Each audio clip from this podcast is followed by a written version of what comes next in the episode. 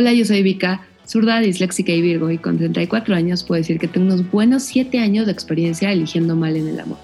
¿Pero acaso soy yo? ¿Es mi perfil? ¿Son mis gustos? ¿Es el mercado? ¿Es lo que pido y lo que doy? ¿De qué me salvé o qué tristemente dejé ir? ¿Es una convicción o una maldición? ¿Pero por qué carajos sigo soltera? 34 y contando es un podcast para intentar entender y exorcizar tus comportamientos, tus patrones y tus malas decisiones en las relaciones. Así que diviértete y empieza a aprender de lo ajeno. Bienvenidas y bienvenidos, llegamos al décimo episodio. Por fin tendremos un punto de vista del género masculino. Tendremos la primera mesa de discusión con un muy querido amigo publicista que se ha dedicado a emocionar e inspirar a muchas marcas por más de 25 años. Así que empezamos. Bienvenido. Hola, ¿cómo estás? ¿Se vale decir tu nombre? Claro, Martín Campo, mi nombre. Hola, Martín. Oye, ¿hiciste tu tarea? ¿Tienes tus tres palabras que te definan? Bueno, a ver, mis tres palabras son intenso, soy un tipo muy intenso. La verdad es que después de estar conmigo no te vas a ir con, con diciendo de, ay, no mames, qué cabrón a toda madre. No, soy un tipo intenso la verdad. Tengo, tengo puntos de vista muy, muy, por momentos rudos. Soy comprometido con esos puntos de vista, entonces comprometido sería, los elaboro, los estudio, los, los vuelvo a leer, los investigo. Entonces todas mis opiniones tienen un, tienen un aval o científico o literario, entonces soy muy clavado con ese tipo. Y la tercera es que soy muy pisciano.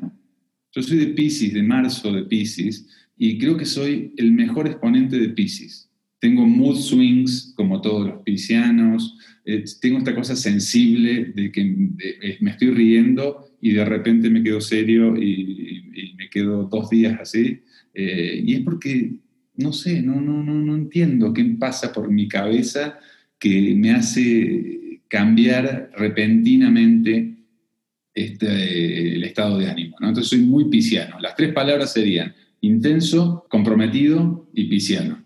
Ok, tus tres palabras. Situación sentimental actual. Situación eh, o estado. Sí. ¿Hay diferencia en eso? Eso está bueno.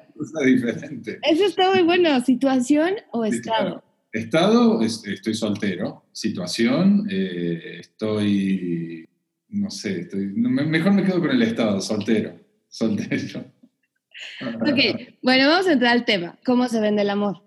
Por lo menos a los hombres, a, todo. Yo siempre digo que yo soy la voz de todos los hombres. Cada vez que me escuchen a mí, están escuchando a todos los hombres. Y cada vez que escuchen a cualquier hombre, están escuchando a todos los hombres. Simple, así de ah. simples son, así de genéricos son. Somos muy simples, somos muy simples. A nosotros se nos critican muchas cosas y se nos exigen muchas cosas en el territorio del amor, como la falta de detalles, por, por qué este, no eh, por qué estamos de un humor en un momento y de otro momento estamos de otro humor, por qué no, no, no, somos más pendientes de las sutilezas y de, todos los matices y los colores eh, intermedios que tiene el, el, arco iris del amor.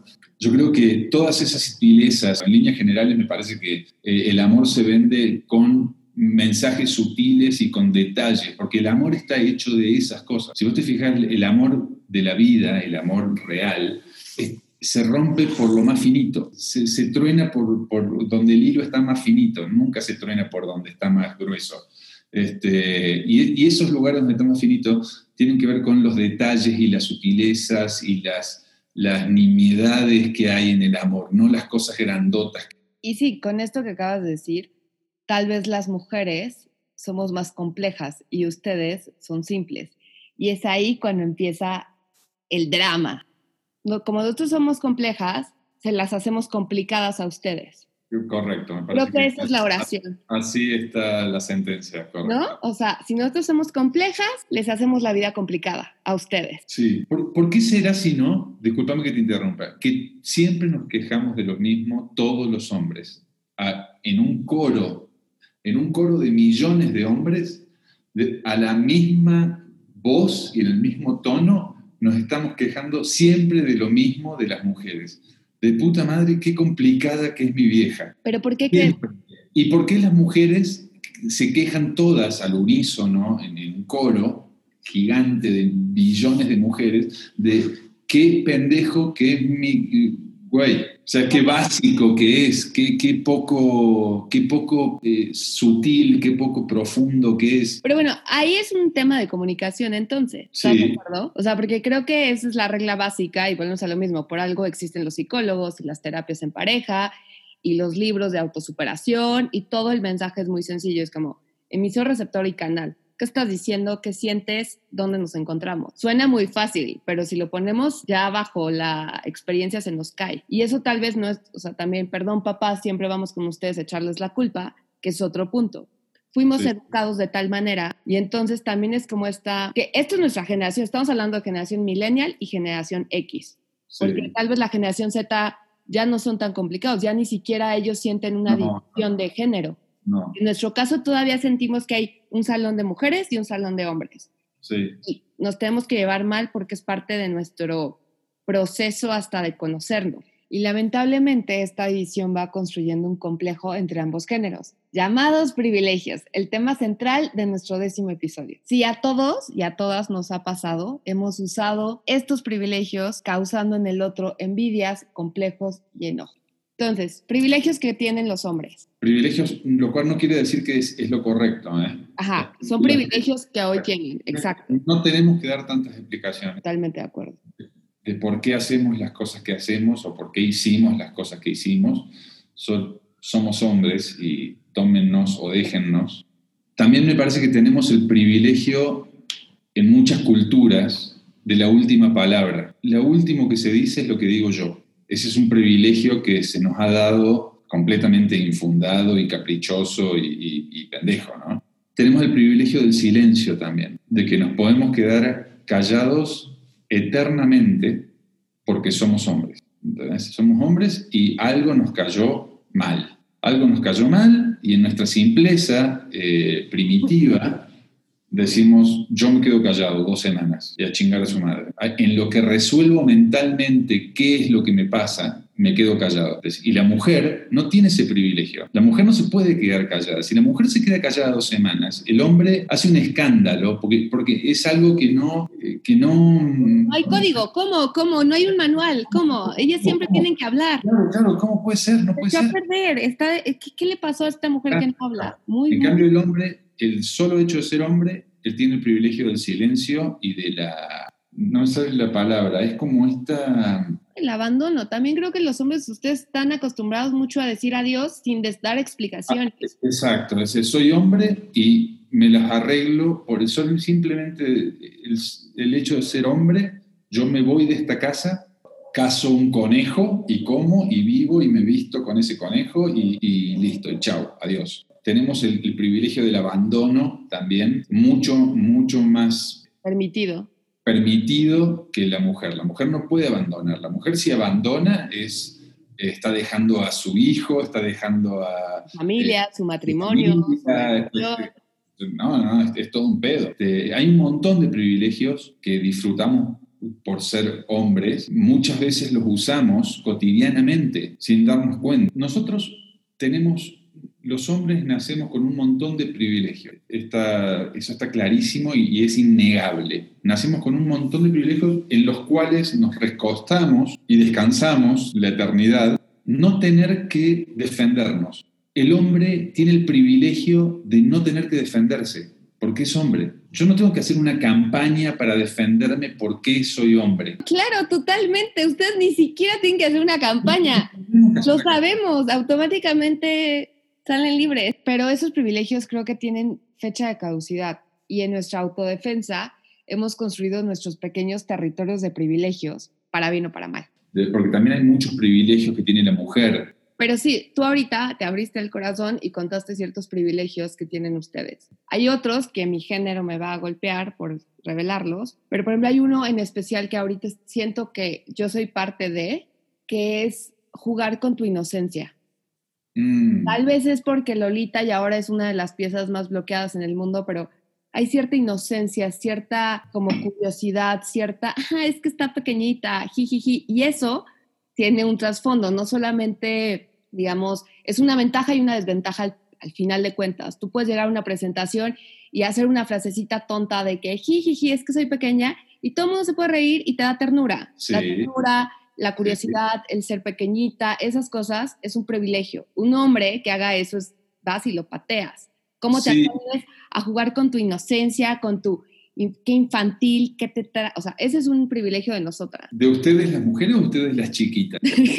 nosotras las mujeres, las mujeres en general, chiquitas o no chiquitas. Siento que hay una parte de inocencia que todas la juegan, seas una mujer de unos 70, unos 80, Sí, 70 para mí ya es alta, pero bueno, un 80, 70 años, 50 años, puedes jugarte, es que no sé, es que soy pequeña, es que soy consentida. Esas cosas es un privilegio que ya tenemos también que parar un poco. Otro segundo privilegio creo que tenemos es hasta ser coquetas.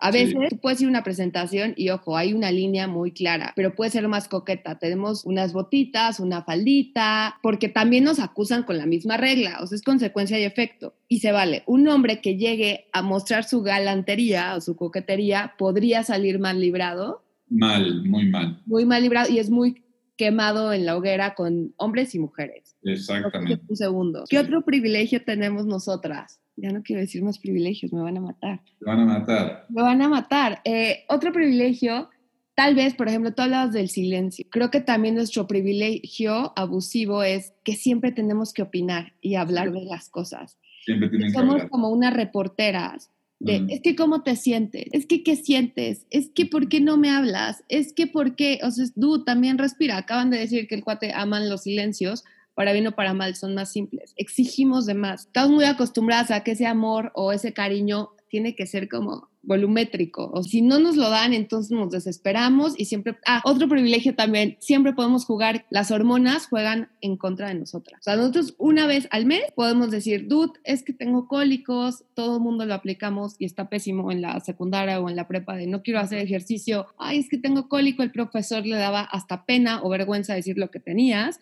y te dejaban hacer lo que quisiera. Entonces, esos también son nuestros privilegios que nos hacen ser infantiles, final de cuentas, y nos dan material para hacernos vulnerables y después no estemos llorando de por qué no nos meten a jugar a las grandes ligas. ¿Qué opinas? Yo creo que tienen otro privilegio que no, que no lo has dicho, que lloran. Alguna. ¿Sí? Tienen, tienen el, el, poder del, del llanto.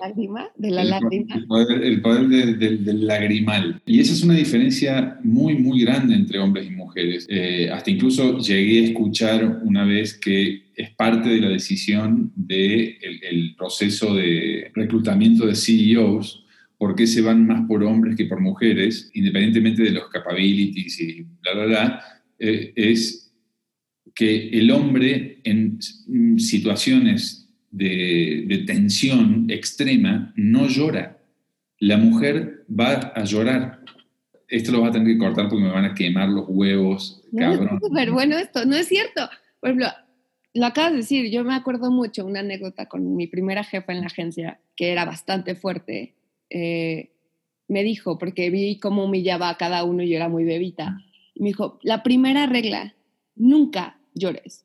O sea, te vas al baño más cercano, te sales a la calle pero nunca pueden ver emoción, y más siendo mujer, y más en esta industria. Si te ven con la lagrimita, si te ven con la voz cortada, valiste madres. Sí, sí, sí. No se puede llorar en esto, no se puede llorar, y sí, y a veces es muy emocional porque presentas tus campañas, o sea, hay un poquito de corazón, de amor en todo eso.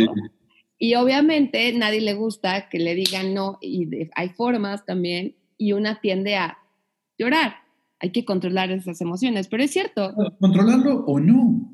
Pero pregunta, ¿hace cuándo fue la última vez que lloraste? Hace menos de una semana, como un bebé. ¿Y por qué lloraste? Porque me puse a meditar y me puse a hacer una limpia acá en la casa y me trajo mucha... Nostalgia. Eh, sí, mucha nostalgia y mucho, mucha añoranza de situaciones y, lloré muchísimo. Por ejemplo, la razón por la que tú lloraste fue por un tema de nostalgia. Sí. ¿Se podría decir eso? Sí. sí, sí, sí, sí, Yo literal lloré hace como tres días y volvemos a lo mismo como somos las mujeres, por un tema de enojo y frustración y hasta desesperación. ¿Quién es más sensible, tú o yo? Creo que tú. Si lo ponemos así. Sí, si lo pones, si lo ¿cuál pones. fue la razón por la que tú lloraste y la, ah, cuál fue la. Nunca, nunca, en mi vida he llorado por frustración y por, y por enojo y por, y mucho menos por una cuestión laboral. ¿Nunca has llorado por enojo, por una frustración? No, no, no, no. y ahí, y ahí es yo creo que la gran división y lo interesante que llegamos, llegamos a un buen insight, como fueron creados para bien o para mal, es un sentido de competencia, pierdes o ganas, pero es trabajo, ¿sabes? O sea, como que están acostumbrados desde niños a que jueguen y ganas y pierdes y no tienes que andar llorando, parte de. Nosotras, o bueno, al menos yo que ya estoy abriendo mucho mi corazoncito aquí, el quedarte callada es algo que ustedes difícilmente les ha tocado por lo que tú decías, la palabra de un hombre siempre es la última. Claro. Y nosotras, cuando te dan esa palabra y después te la quitan, ahí empieza una frustración. Claro. Se maneja de la manera más básica que es echando lagrimita. Claro, claro. por ejemplo, e, esa idea, si tú nunca en la vida te han dicho no, o te han dejado callada, te han dejado callado, nunca has sentido cómo, el, o sea, cómo hay algo del estómago así en los ojos que dices, güey, quiero irme a llorar, a mentar, ¿por qué no? ¿Sabes? Y no me dejan opinar y se acabó. Y supéralo. Tal vez es por género, tal vez es por personalidad. Ojo, también habrá otras mujeres que no les pasa eso. A mí me pasa mucho. Yo lloro a veces más por frustración que por un corazón roto, que por un, por un tema emocional de, ajá, como que alguien me hizo algo dañino en mi, en mi corazón. Es más el berrinche de, no se hizo como yo quería, ah, y, así lo sacas. Y, y eso que las mujeres somos las más sensibles. Y ve tu caso, tú lloraste porque... Sí, sí, claro, me parece que... Son más sensibles los hombres. No, yo, yo creo que el llanto del hombre, específicamente el llanto del hombre, es... ¿Cómo, ¿Cómo, lo pongo para que no se escuche horrible? A ver, se va a, escuchar, se va a escuchar muy feo, pero no, no es así como lo quiero decir. Es más real el, llanto, cuando un hombre llora, está llorando, eh, está llorando de verdad. Eh, me parece que la mujer tiene una cuestión con el llanto más accesible al llanto. Ella puede llorar ante muchísimos estímulos diferentes, ¿sí? Durante muchos momentos del día, este, muchas veces en el día, el hombre no, el hombre si va a soltarse y va a entregarse al llanto es porque verdaderamente ya, ya no da más, ya no da más y ya realmente lo único que va a sacar ese pesar va a ser el llanto. Este, la mujer me parece que, por eso te digo que es un privilegio en muchos casos el llanto de la mujer, porque como lo tienen tan accesible al llanto, pueden llorar por, por, muchas que, el hombre no, no lloraría, eh, pueden generar esa reacción en el otro en distintos momentos. Por ejemplo, si en la cola de un café yo eh, pido un café y la, la chica que me está atendiendo eh, se pone a llorar, que tranquilamente se podría poner a llorar porque yo le pedí un café. ¿Qué pediste? ¿Qué tipo de café pediste? Es un escándalo, es realmente un escándalo, ¿entendés? Este, y ella pudo acceder a ese llanto de manera, me parece un poquito más, más fácil que el hombre. El hombre no accede al llanto tan fácil eh, y, no, y, no, lo usa como un... Como un Commodity. Como un elemento, ¿viste? de puta, voy a llorar. ¿De persuasión? De persuasión. No, nosotros si lloramos es porque ya valimos madre, ya, ya está, ya, valimos madre. Bueno, ojo, hay, yo conocí, tenía amigos que lloraban muy, muy llorones, que de solo... Los hombres lloran en la peda, eso yo creo que donde se les permite. Eso es más cultural, es más cultural. Sí, sí, sí, eh, sobre todo acá en México se llora mucho en la peda. Me parece que, que sí tiene que ver con, con la cultura de la peda en México. En otras partes del mundo no, no, lloran tanto en la peda. Y a ver, ahorita hablaste algo geográficamente y se tiene que hacer ya que hablamos de privilegios, quién llora más, ¿cómo es la mujer mexicana? La mujer mexicana a mí me parece que es una mujer muy, muy, muy territorial, muy posesiva, Sí, muy posesiva. Eh, o sea, todo lo que tiene, todo lo que tiene, tiene que ser suyo. Tiene que, tiene que sentirlo suyo. Mi, mi marido, mi novio, eh, son míos mío, completamente mío. Me parece que la mujer del cine mexicano, del cine de oro mexicano, esta mujer valiente de pelazo, caballo, pistola, y esa mujer ruda y posesiva, me parece que es el, es el estereotipo de la mujer mexicana. En, mi experiencia, yo he sentido mucha eh, como no, no, sé para dónde va esto, boludo. Esto está muy bueno, ajá, a ver, o sea, porque tú acabas de decir que la visión de las mexicanas son más posesivas, son más, sí, más en su caballo, pero también creo que juegan el tema entre vulnerables y sumisas. ¿Qué tan sumisas son las mujeres mexicanas? Qué buena pregunta. Yo creo que sí son, son más sumisas que en otras culturas, pero creo que también es una cuestión generacional. Yo ya no, veo chicas de, de, 30 años sumisas. ¿Qué tiene que ver? E, este recambio generacional también trae una, un despertar en, hey, hey, hey, no, no, no, yo, yo no soy de nadie, no, no, no, no existe este sentimiento de propiedad. de propiedad sobre mí y le doy un gran valor a mi contexto social, más que incluso igual o más que a, mi pareja. Todas esas cosas son, me parece, generacionales. Creo que es un reajuste, es la evolución de aprender a construirte a ti sin necesitar del otro, o sea, ser independiente. Ha sido el inicio de la nueva revolución de género, ¿no? ya un tema mucho más liberador, pero a la vez solitario. Y creo que entramos al segundo bloque del meollo. Sí.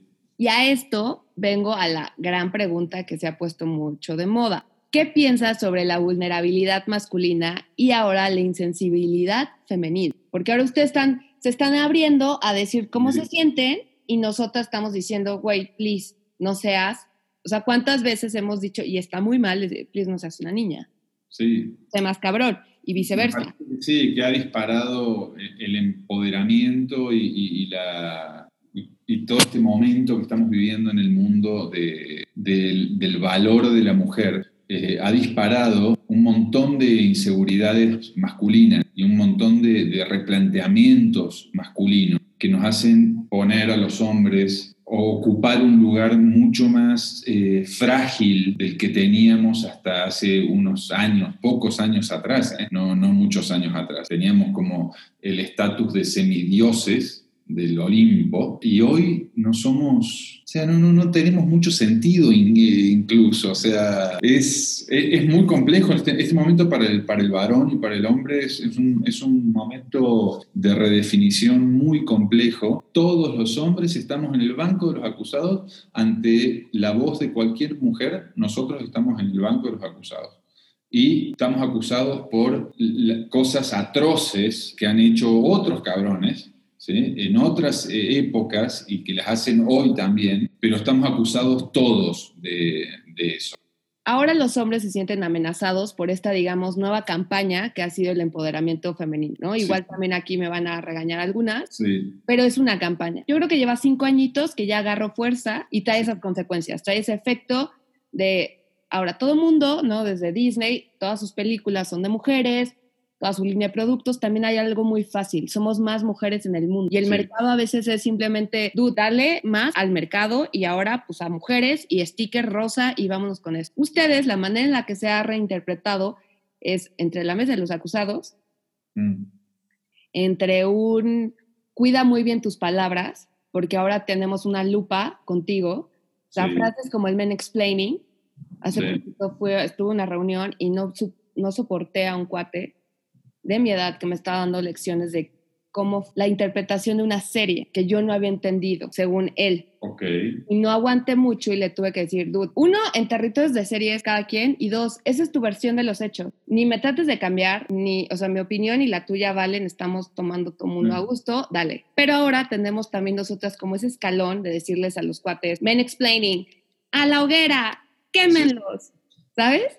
O sea, ya es más fácil de que a la hoguera todas somos brujas y ustedes se sienten vulnerables. Habrá hombres buenos y malos, tú lo dijiste, hay matices, hay gente buena, hay mujeres buenas, también hay cabrona. ¿Cómo crees que se vaya, digamos, la contracampaña masculina a lanzarse? Si ahorita está creciendo las mujeres, ¿cómo tú desde tu visión y desde tu experiencia, que tienes muchos años, dirías, mmm, ¿habrá una oportunidad para sacar una contracampaña? Yo creo que, que no, que no sería, no sería ni, ni inteligente ni ni, muy meritorio tampoco salir a hablar de los atributos que tiene el hombre. Me parece que el hombre tiene mucho que pagar por muchas cosas que hizo. Entonces nos está tocando el tiempo de pagar, de pagar por, toda nuestra, por todo nuestro género, ¿sí? de la, cantidad de atrocidades que, hemos hecho y, cómo hemos pisoteado a la mujer eh, física e intelectualmente. ¿no?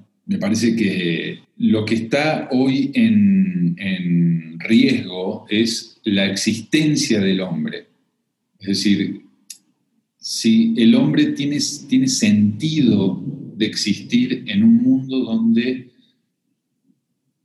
ya está planteada una competencia entre hombre y mujer. O sea, hoy la, discusión, esta discusión ya es más una, es una discusión de, de competencia más que de, co-creación.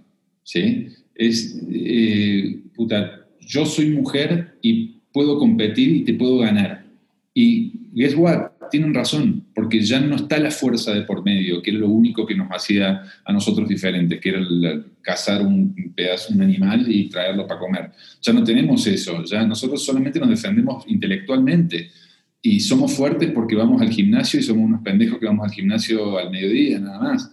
Pero eh, no, no es porque andamos corriendo a un tigre dientes sables de o sea, ya no tenemos e, esa, esa ventaja de la fuerza, solo nos queda el intelecto. Y el intelecto es un, es un, no es un patrimonio masculino. Evidentemente, la mujer... Eh, no, no, no, ibas muy bien, ya, ya, ya todas las niñas estaban felices por tu comentario, porque ya casi decías las mujeres valen más. Ok, es que esta plática puede durar 84 horas, entonces vamos cerrando. Yo creo que el tiempo dirá, porque estos son ciclos, hay que ver qué está pasando en el mundo, porque si bien traíamos el empoderamiento femenino a todo lo que da, llegó el COVID y nos cambió. Y ahora nos estamos reagrupando. Esta es su oportunidad, hombres, que hagan algo diferente y, y pues la guerra de los sexos, ojalá que no haya guerra, simplemente que haya muchos aprendizajes, que haya mucha claridad en lo que digan ustedes, porque ya también la gran ventaja aquí es que ya no necesitamos aguantarlos, ¿no? Tal vez las mujeres nos hemos hecho Todos los términos son, son términos de guerra, son términos eh, de, confrontación, no son términos de co-creación. Eso es lo que a mí me, pone de pésimo humor. ¿Cómo se ha planteado esta situación de hace unos cinco años, vamos a ponerlo, en términos de guerra, de nosotras contra ustedes. No, nosotras y ustedes, o, juntos, vamos a, hacerlos o darnos el lugar que necesitamos nosotras. Pero no, está planteado en términos de guerra, está planteado en términos de, no los necesitamos. No solo no los necesitamos, no los queremos, nos valen madre, los, los, hombres son malos. E, ese planteo a mí me parece que es muy nocivo, no solo para, eh, eh, para toda la especie, es muy nocivo. Plantear las cosas en términos de nosotras contra ustedes y no nosotras y ustedes. Sí, se tiene que rehacer un pitch, yo creo, para enamorar otra vez a los dos ejes.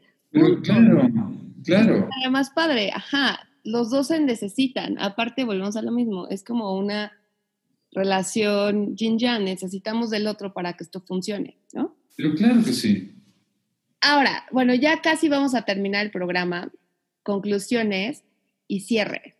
Em, estamos platicando que, bueno, el rol de cómo se siente y piensa el hombre está cambiando ahorita, tal vez se sienten un poco sacados de onda, pero tú lo dijiste muy bien y me gusta esa reflexión de hay que empezar a ver hacer, hacer amor y paz, la verdad. Algo que quieras decir como para cerrar. Yo creo que hay, hay, muchas cosas para, para, reflexionar sobre todo lo que hemos hablado. En principio me parece que la reflexión sobre, sobre el amor, eh, me parece que el amor tiene los mismos matices y la misma profundidad online y offline y en la vida real. Esa sería una reflexión que yo haría, que trataría al amor como es el amor en realidad, con, cómo se pelea el amor todos los días en la vida real con tu pareja, eh, yo lo, haría lo mismo, que los briefs de amor en, las agencias tengan el mismo ingrediente, ¿entendés? O sea, tengamos los huevos de hablar del amor como es el amor, no como eh, como, como el Día de la Madre, ¿no? De, el 14 de febrero, no como una festividad, sino como... El amor tiene, tiene muchos otros matices que la publicidad no se anima a tocar y me parece que son mucho más relevantes y mucho más eh, duraderos. La otra reflexión que también haría sería esta cuestión de, género, ¿no? esta cuestión del enfrentamiento de géneros. Eh, me parece que estamos viviendo un enfrentamiento que no está construyendo, lejos de construir un escenario mejor, está generando como ciclos de bronca y de, ira, violencia que genera más violencia. Me, parece que están, planteadas las cosas desde ese, desde ese punto, desde un punto de vista muy polarizado. O somos todas mujeres o son todos hombres, ¿no? O hacemos una agencia donde somos todas mujeres o hacemos una agencia donde somos todos hombres. Nos toca, nos toca. Eso está bien, nos toca. Muchos años estuvimos bajo su orden, ahora nos toca a las mujeres hacer más agencias. En esa línea tiene que ir la, la, conciencia y tanto para los hombres y para las mujeres, ¿no? a ver, vamos, a organizar este pedo. Eh, tenemos exactamente las mismas oportunidades, podemos ganar exactamente lo mismo, cualquiera puede ser jefe de cualquiera y tenemos todos el mismo poder. O sea, planteemos las reglas desde un lugar constructivo y no, no, no tratemos de destruir al otro. Me parece que las cosas están planteadas así hoy, en vez de construir algo juntos. Y quieras o no, eso se traslada a la intimidad de las parejas también. O sea, toda esta guerra de géneros que hay, qué bueno que estamos hablando del amor y todo esto, porque toda esta guerra que hay pública de la mujer contra el hombre eh, y el hombre contra la mujer, también se traslada íntimamente. Ya, ya tenemos esta, esta pelea instalada en nuestra pareja, no es una pelea que está pasando ahí afuera, ya también empieza a suceder en nuestra intimidad creo que más allá de traerte las peleas en la intimidad, en la intimidad se tiene que abrir el diálogo. O sea, ejemplo como lo que estamos haciendo nosotros, dos amigos representando cada quien su género y escuchando la perspectiva del otro. No hay culpables, solo son opiniones, no hay una respuesta ni una solución inmediata. Lo más importante es empezarlo a poner en la mesa todos nuestros puntos de vista, hablar de nuestras diferencias, de verdad, para encontrar conexiones. Y pues bueno, ya para terminar oficialmente y relajarnos un poquito, una dinámica de preguntas. ¿A qué sabe estar soltero? Sabe a un café. Estás despierto, estás activo. Tal vez si encuentras a la persona correcta, ese sabor sabe a carajillo, ¿sabes? Mm. Así es mi pensar. Te juro, no sé si esto va a funcionar, boludo. No sé Entonces, a ver, ¿a qué sabe? ¿A qué sabe? ¿A qué sabe estar soltero? Me lo pongo en, términos de alcohol. Estar soltero sabe más a una chela, este, este sabe más a cerveza que a, que a bebida espirituosa. Eh, ¿Y, estar con una pareja? Estar con una pareja es más una bebida más fuerte, es una bebida más, más de whisky o de ron o algo más espirituoso. Un bacardi, pero, la, soltería es un poquito más, es un poquito más fun and release, como una chela como una chela, por eso. Las mm. diferencias, ok, vámonos a ver a un tema como más tu topic. Las diferencias entre persuadir y enamorar. ¿Hay una diferencia? Yo creo que en esencia son, son muy parecidas. Persuadir y enamorar son muy parecidas en esencia. Las dos tienen como, como argumentos por los cuales te van a cautivar o te van a convencer de algo. ¿sí? Eh, pero persuadir suena más, suena más a engaño, a que te estoy engañando un poco. Eh, te, estoy, te estoy dando la vuelta con algo, te estoy contando la verdad de una forma diferente para, para convencerte. Parece que enamorar es un sentimiento más, más genuino, más incluso más involuntario, más animal. Entonces ya saben las diferencias entre enamorar y persuadir. Ustedes decidan, ustedes utilicen la herramienta que más les funcione. Ya saben si la soltería sabe a café o sabe a cerveza. ¿Qué les sabe a ustedes? ¿A qué les sabe a ustedes? ¿A qué les sabe tener pareja? Me gustaría escucharlas. Y pues nada, Martín, muchas gracias por hoy. Fue una gran, creo que fue una un bonito experimento. Últimos comentarios, Martín, algo que quieras decir, defender la pasé divino, me encantó Gracias por todas las preguntas incómodas que me hiciste. Ahora va a haber muchos hombres que me odien y muchas mujeres también. Pero tal vez muchas mujeres sí están de acuerdo, no sé, vamos a ver. Sí, sí pero me parece que precisamente ese es el chiste, es que sea una mesa de discusión y no una mesa de pelea, no, no una mesa de nosotras contra ustedes y ustedes contra nosotros. Me parece que lo, lindo es, es construir, o sea, tenemos un cacho de cerámica, hagámoslo juntos y veamos qué sale, no, no nos querramos quedar con todo el cacho de cerámica eh, cada uno, ¿no? Me gustó eso, hacer su cerámica y a ver qué pasa. Muchas gracias por escucharnos. Nos vemos hasta el próximo episodio.